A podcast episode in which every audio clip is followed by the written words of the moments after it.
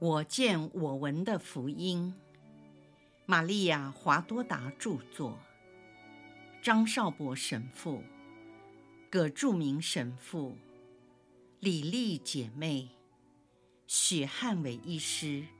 联合翻译。第三册：耶稣光荣的复活至圣母蒙召升天。第六百二十九章，耶稣再次显现给宗徒，多默也在。耶稣向宗徒们讲论圣治圣事。一九四四年八月九号，宗徒们集合在晚餐厅，围坐在举行逾越晚餐的桌子四周，出于敬畏。中间耶稣曾坐过的座位是空着的。有关座位的分配，因为缺乏人的领导和安排，他们就按照自己的意思随便坐了起来，与耶稣在的时候大不相同。伯多坐在原来的位置上，而若望曾坐过的地方，现在坐的是犹大打斗。再来是年纪最长的宗徒，我不认识他的名字。注解：这是华多达早期的审视，当初他还不完全认识每一位宗徒的姓名。再过来是若望的胞兄雅各伯，他几乎是坐在右边的一角，在他的右边，桌子短的一面坐着的是若望。伯多身旁坐的是马窦，再来是多默。他旁边那位我也不知道他的名字。然后是安德及雅各，最后一位我也不认识他的名字。伯多对面的座位整排都是空着的，因为宗徒们彼此之间似乎比吃最后逾越晚餐时靠拢得更近。门和窗户都上了栓，吊灯只点燃两只灯芯，微弱的光线只能照到桌面，其他的空间显得半明半暗。若望的背后有个橱柜，他负责传递给同伴需要的简餐：面包、烤鱼、蜂巢和新鲜的乳酪等。当他转身将乳酪传给胞兄雅各伯时，他看到耶稣显现。耶稣这次出现的方式非常特别，是从宗徒们用餐背后的墙壁。这面墙除了在角落里有扇小门外，它是一整面墙。从它的中心点开始，有光出现。出现的高度有地面的距离算起来大约有一公尺，亮度开始时很弱，像有些圣像发出的夜明光一样。白天不容易显露，夜间才看得出来。椭圆形的光体直径大约两公尺，有些凹了进去。在这团光中。耶稣的形象慢慢地显露出来，好像透过光明的云雾走了进来。他的形象越来越清楚。他的身体像流直，由厚实的墙壁渗透进来，丝毫没有影响到墙的原状。光首先由墙壁穿透进来，宣告着他的来临。然后由光线描绘而成身形，就像我在天上见到的天父和天使们一样，都是非物质的光体。然后一步步变化成真实物质的、神性的、光荣的身体。我花了不少的时间来形容，其实整个过程只在几秒钟内完成。耶稣穿着白色的衣裳，如同他复活后显现给他的母亲一样，非常的俊美，充满了慈祥。他面带微笑，下垂的双臂略微分开，他的手向下，手掌向上朝着宗徒，双手的伤孔像钻石般的星辰，发出两道强光。我没有看到他的双脚，因为被长袍遮盖，也看不见他的乐伤。但是由他的乐伤处有一道强劲的光芒，从他穿着非物质的衣服间透了出来。他的圣身最初像月光一样，只是个发光体，但在他脱离那团光之后，更具体化。清楚地显露出头发、眼睛、皮肤等各肢体原有的颜色。总之，尽善尽美，真是威严的人儿天主，复活的耶稣。当若望看见耶稣时，他已从光中化作人形，其他的宗徒都没有注意到。若望跳了起来。碰翻了桌面放如落球的盘子，他手扶着桌边，侧身弯腰向出现者致敬，好像被磁铁给吸住，不由自主地轻叫了一声“哦”。其他的宗徒听到盘子碰翻的声音，都抬起头来，看到若望这突如其来的动作。以及他那出神的样子，有些人转过头来，有些人转过身来，跟随着若望的眼神，都看见了耶稣。他们欢天喜地地站了起来，蜂拥而上。这时，耶稣对他们笑得更加灿烂，一面向他们走来，跟普通人一样的在地上行走。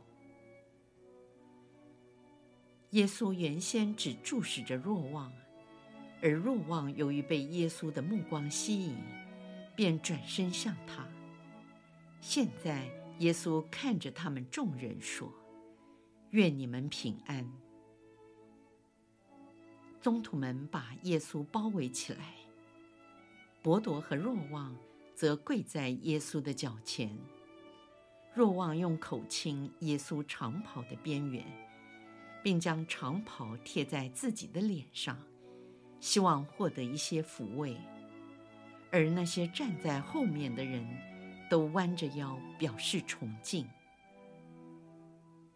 刚才伯多为了抢先来到耶稣的面前，竟抬腿跳过座椅，来不及等马窦起身，腾出空间让他走过。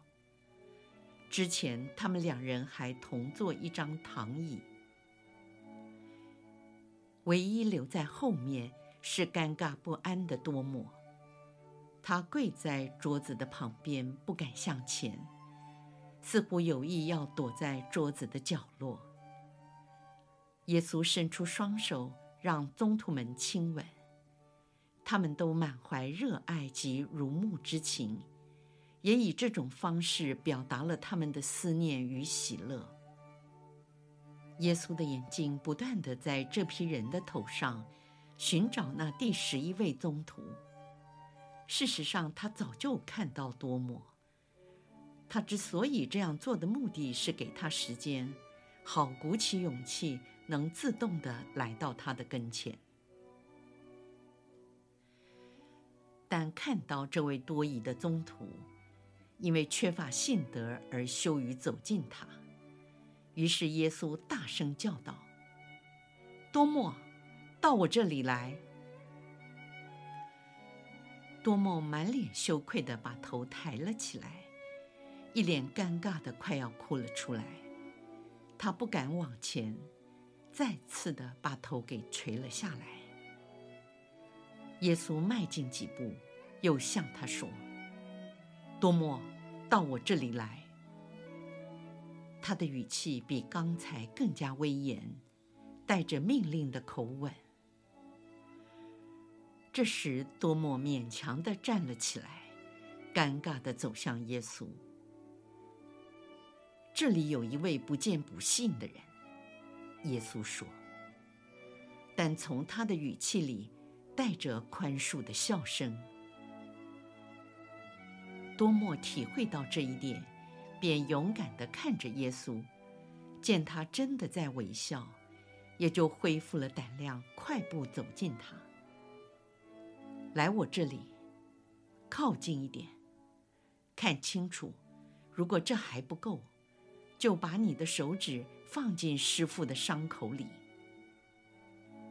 耶稣伸出双手，然后敞开了胸前的长袍。袒露出肋旁的破口。这时，他的武伤没有放射光芒，从他离开那像似月光的墙壁中出来，如同我们一样行走在地上，他的武伤就不再发光。那些伤痕皆显露出真实的形象：两手不规则的破洞在右手，破洞穿透手腕。而左手破洞由手掌的基部延伸到大拇指的边缘，肋伤已呈现出一条细长的洞口，洞口的上方有些弯曲，看起来像乐谱上的长音符号。多莫全身颤抖地看着，但不敢触摸，他的嘴唇在动，却说不出话来。多默，把手给我。耶稣非常温柔地说。耶稣拿起多默的右手，特别抓住他的食指，放在自己左手的伤口内，并用力挤进去，好让多默感觉到他的手掌被刺穿。然后从他手上的钉孔。转移到右肋的伤口，他抓住多姆的四根手指，一起放进乐伤内，并且帮他用力探入伤口的深处。耶稣眼神严厉，但不失慈祥，定睛看着多姆，向他说：“把你的指头伸进来，如果你愿意。”你整只手都可以放入我的肋旁。不要做个不信的人，而要深信不疑。耶稣边说边做了这些动作。多默由于接近了天主的圣心，很快地恢复了勇气。他终于开口说话。他跪在地上，高举双手，大声哭叫，痛悔说。我主，我的天主。除此之外，他已不知道该说什么才好。耶稣宽恕了多默，把右手放在他的头上，说：“多默，多默，现在你相信，是因为你看见了。但是那些没有看见而相信我的人，才是有福的。”如果你们之所以相信，是由于亲眼目睹的缘故，我还会奖赏你们。更何况那些没有看见而相信我的人，我又应该如何奖赏他们呢？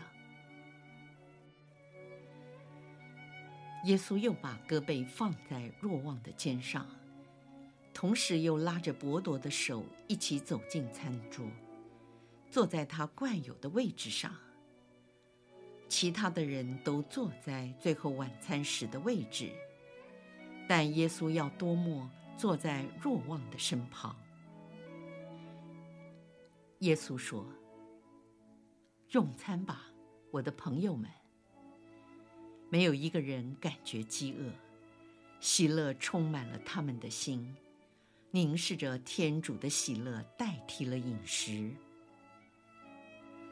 这时，耶稣把打翻在桌上的乳酪球捡到盘子里，并切成小块分给宗徒，第一块特别献给了多默。他把切过的乳酪球放在一片面包上面，由若望的背后递给多默，又从壶里倒了些酒在杯中，传给所有的朋友们。这一次是从伯多开始，然后有人把蜂巢递给他。耶稣分开后，第一块给了若望。耶稣面带微笑。这笑容比滴下来金黄的蜂蜜还要香甜。为了鼓励他们用餐，耶稣先动手，但只吃了一点蜂蜜。若望依照习惯，把头靠在耶稣的肩上，而耶稣将他的头拉进自己的胸膛。就在这样的姿势下，开始和宗徒们说话。耶稣说：“朋友们，我显现给你们时，不要惊慌失措。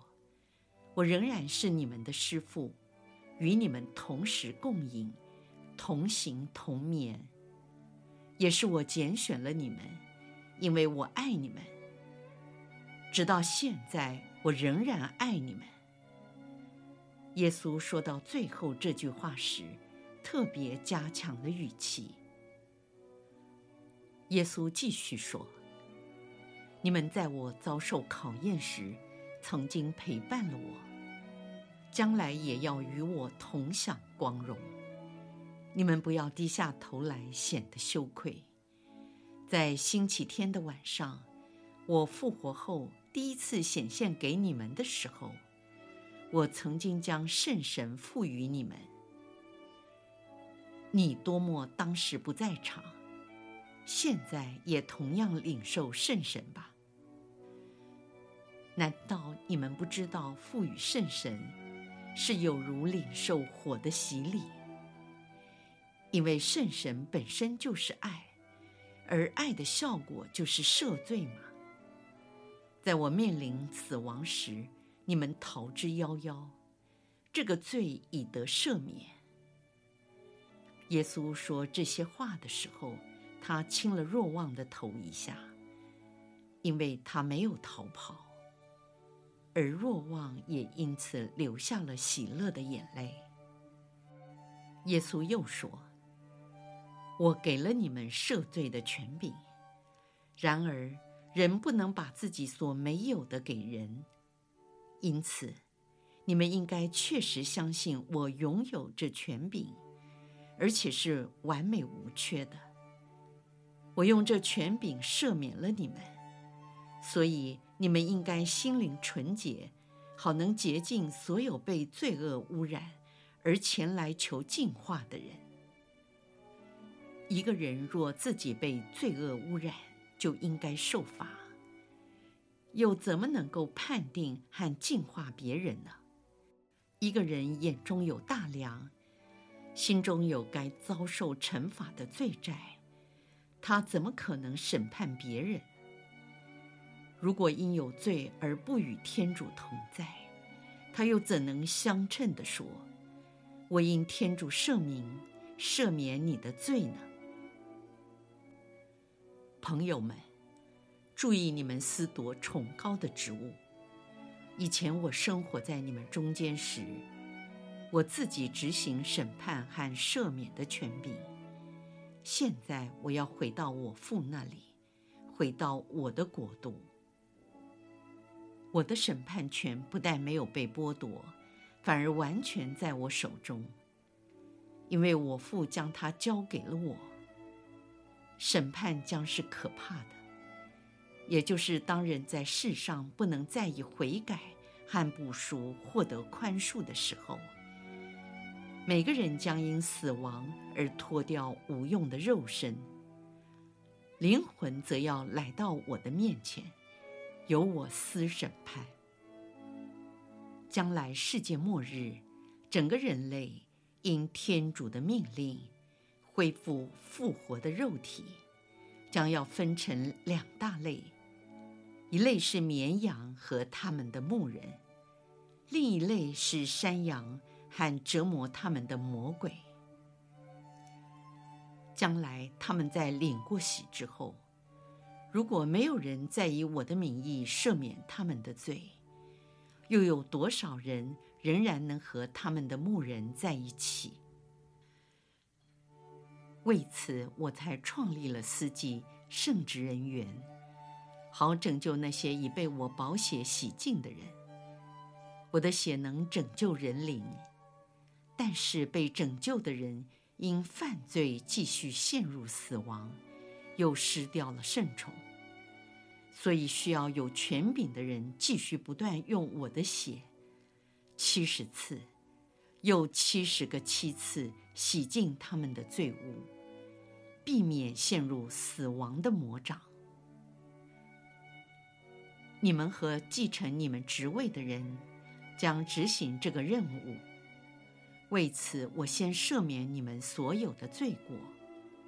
因为你们需要看清罪恶，而罪会使人眼瞎，使灵魂失去了光。光就是天主。你们必须了解，罪恶使灵魂变得迟钝，因为失去了天主的智慧。你们的任务是净化心灵，而罪恶使灵魂变得污秽，因为失去了天主的纯洁。你们这项奉我名审判和赦免人罪的职务真是伟大。当你们为了众人的好处祝圣饼酒，使他们成了我的体血时，你们是在做一件崇高，在超性方面伟大卓越的事。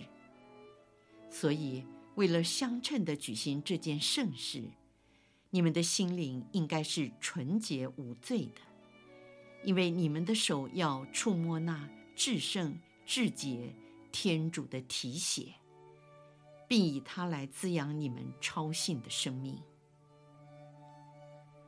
你们的心、你们的思想、你们的肢体、你们的口舌，都应该非常纯净。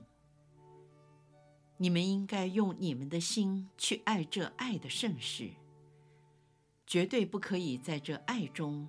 掺和着任何世俗不洁的爱，不然就是犯有亵圣之罪。思想要纯洁，因为你们要相信和领悟这爱的奥迹。思想的不洁，扼杀信德和理智。虽然世俗的知识依然存在，但属天的智慧却已经死亡。你们的身体要洁净，因为天主圣言要降到你们怀中，有如当年曾因爱圣神的德能降到童贞圣母的胎中。为了相称的在心中领受那成了血肉的圣言，你们有活生生的典范，也就是怀孕生产我的那位女人。她是无染原罪的，也没有任何自身所犯的罪。你们从橄榄山眺望赫尔蒙山峰，冬季的积雪像极了一团百合花或海上的浪花，在四月的清风里烘托着蓝天白云，或欣赏吐露芬芳的百合花瓣。这两种比喻虽然清纯，但也不能与那怀过我的母胎相提并论。然而，这两种比喻，山峰和百合花瓣，终究会被空气中或多或少的尘埃污染。肉眼虽然无法看见，却有存在的事实，也减低了它纯净的程度。又如海里的珍珠，身在贝壳之中，珍贵的被用来装饰君王的权杖。它那细致彩虹般的组织密度近乎完美，不容其他物质污染。因为身在壕壳内没有被玷污，况且深藏在蓝宝石般流动的海水中，其纯洁度是极高的，但也不能和孕育我的母胎相比，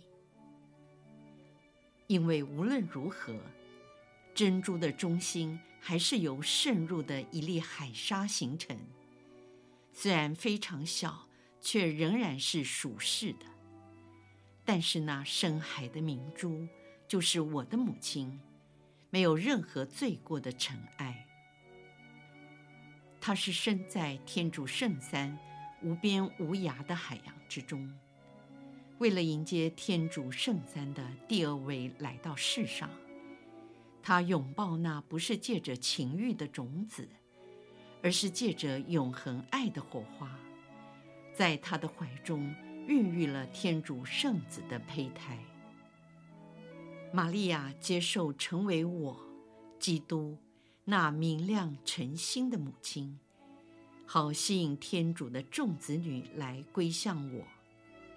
我将我完美无瑕的母亲作为你们纯洁的典范。你们将来听告解时，就像采葡萄的人，把手放进压榨葡萄的缸里。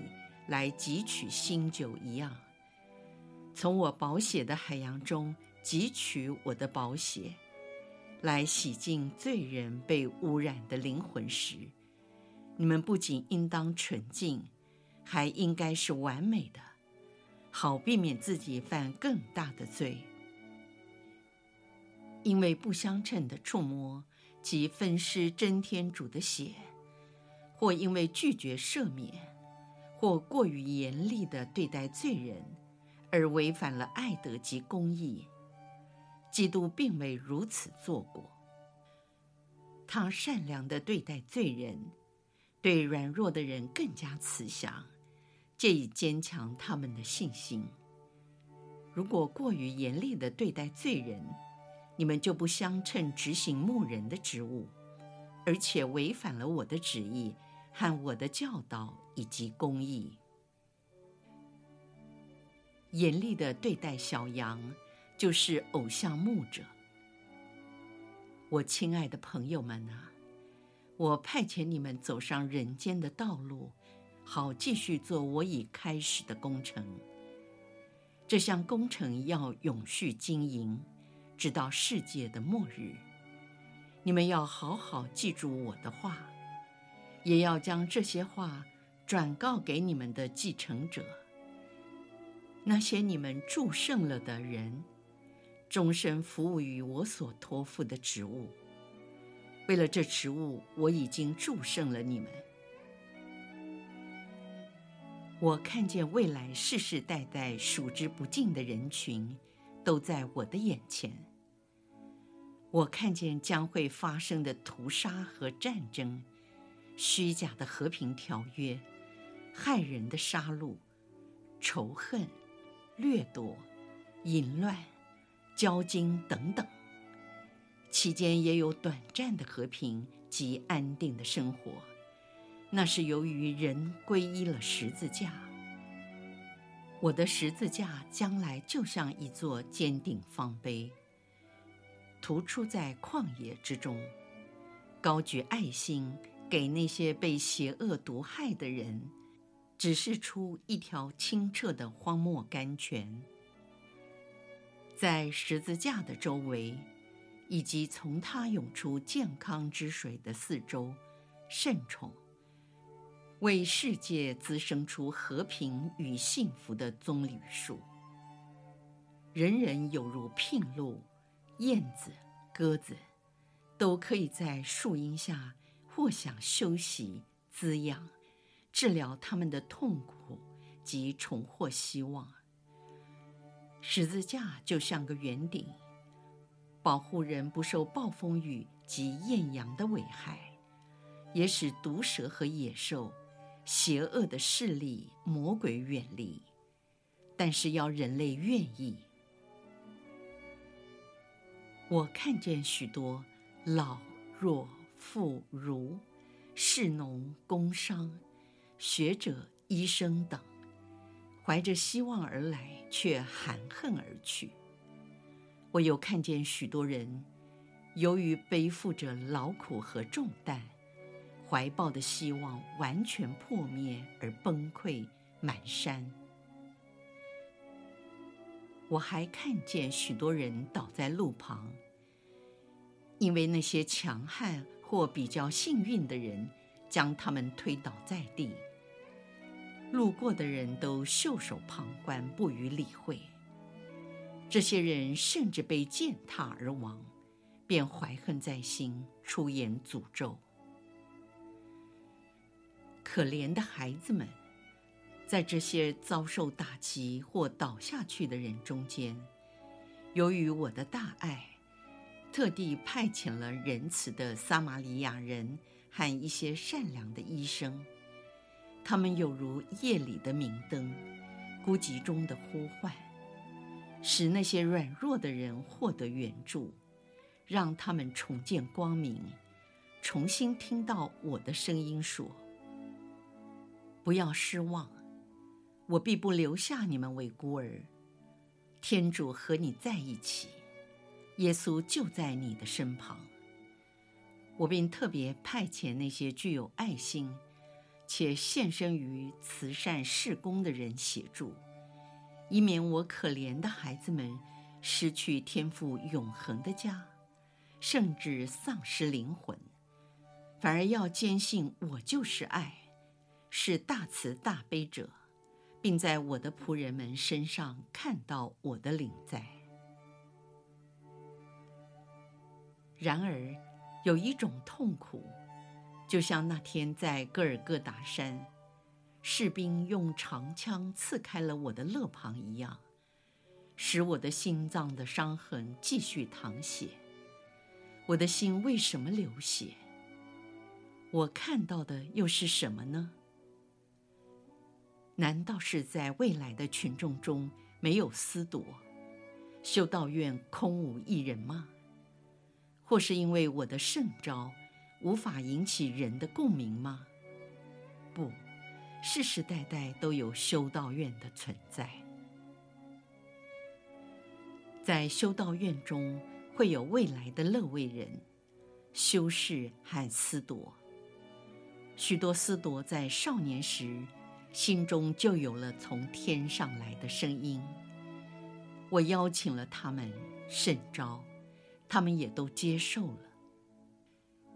但是在成长以后，有了其他的杂音、愿望或诱惑等，在他们心中盖住了我的声音，而我的声音世世代代向我的仆人说话，使他们如同你们一样做基督的使徒。也有些空有神职制服的外表，实际上已经变成有名无实的司铎。这种事情世世代代都会发生。这些人都是司铎无用的阴影，不能举重的杠杆，不能拉牵的绳索，不能解渴的泉水，不能充饥的麦饼，不能依偎的胸襟，不能在黑暗中照耀的光明，不能传达师父的话语。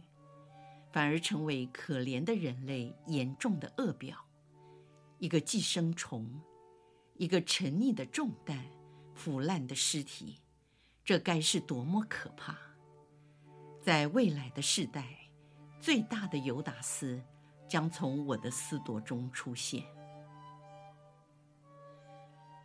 我的朋友们，我现今虽然在光荣中，但是我仍然在哭泣。对那些没有牧人照顾或少有牧人照顾的羊群，我感到同情和怜悯。我以我的天主性宣誓，在未来的世代，我不但会给这些羊饼，还有水、光和圣道，也就是我为这个植物拣选的思铎所不愿给的东西。在未来的世代。我将继续行五饼二鱼的奇迹。我会以极少的鱼和饼，就是谦卑的灵魂和平信徒，来保育更多的人。剩余的还可以保育那些后来的人，因为我曾经说过，我同情这些民众，不愿意他们丧亡。那些愿意以爱和牺牲来做这份工作的人，将是有福的。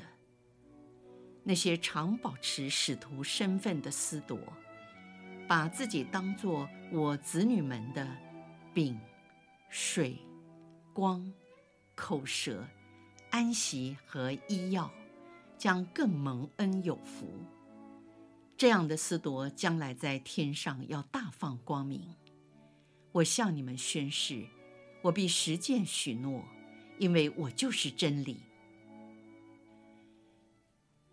我的朋友们，起来吧，跟着我走。